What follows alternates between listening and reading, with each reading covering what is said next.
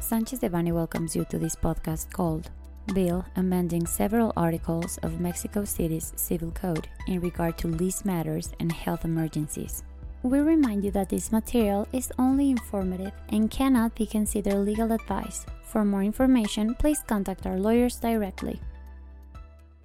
On February 4, 2021, local Congressman Jesus Ricardo Fuentes Gomez submitted before the Congress of Mexico City a bill to amend several articles of Mexico City's Civil Code in regard to lease matters and health emergencies.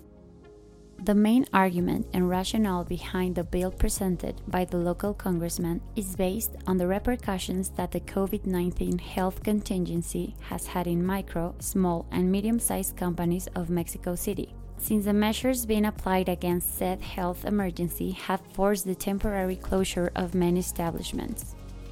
Since a large number of these companies carry out their businesses in leased properties, in addition to the losses for keeping their establishments closed, they are obligated to continue paying rent as well as electricity and water services. The bill proposes to amend Article 1796 bis, create a new Article 1796 quater, and amend Article 2431, all from the Civil Code, as follows. Article 1796 bis. In the scenario of the second paragraph of the immediately preceding article, there is a right to request the modification of the agreement. The request shall be made within the 30 days following the events considered force majeure, acts of God, after a health emergency declaration or an emergency declaration being obliged to indicate the motives on which it's based. Article 1796 bis refers to the second paragraph, which provides the legal figure known as the rebus sic stantibus. Considering the foregoing, when proposing the addition of the underlying text to Article 1796 bis, the legislator is identifying textually and specifically the declarations of health emergency as one of the cases that can be considered for the purpose of applying the rebus sic stantibus clause, which goes hand in hand with the bill's motive.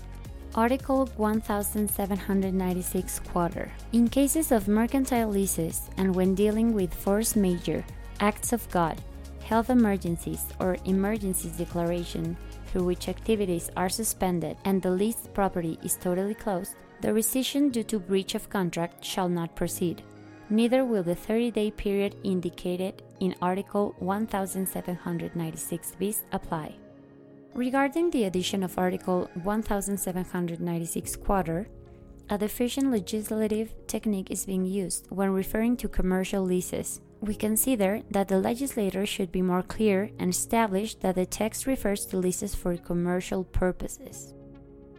The landlord shall not be able to demand the rent payment totally, only partially, and for storage purposes, until the competent authority establishes a reduction of the consequences of the act of God or force majeure in which there are health risks, establishing an adjustment in the agreed rent of the main agreement. The reduction shall be proportional to the number of days that the closure lasted due to force majeure, health emergency, or emergency declaration. This paragraph practically changes the nature of the original lease agreement to a storage agreement if closure of an establishment is ordered by a competent authority. It is noteworthy that the legislator uses the text reduction of the consequences of acts of God or force majeure considering that the consequences of acts of God or force majeure cannot be alleviated by an authority. We believe that at this point, the legislator was referring to the competent authority changing the severity of the security measures. Article 2431. If due to acts of God, force majeure, health emergency, or emergency declaration, the tenant is unable to fully use the leased property, the rent shall not be incurred while the impediment continues, and if the latter lasts for more than two months, the rescission of the agreement may be requested. Finally, the legislator proposes to specifically include the declarations of health emergencies as one of the cases of force majeure or acts of God for the purposes of Article 2431 of the Civil Code.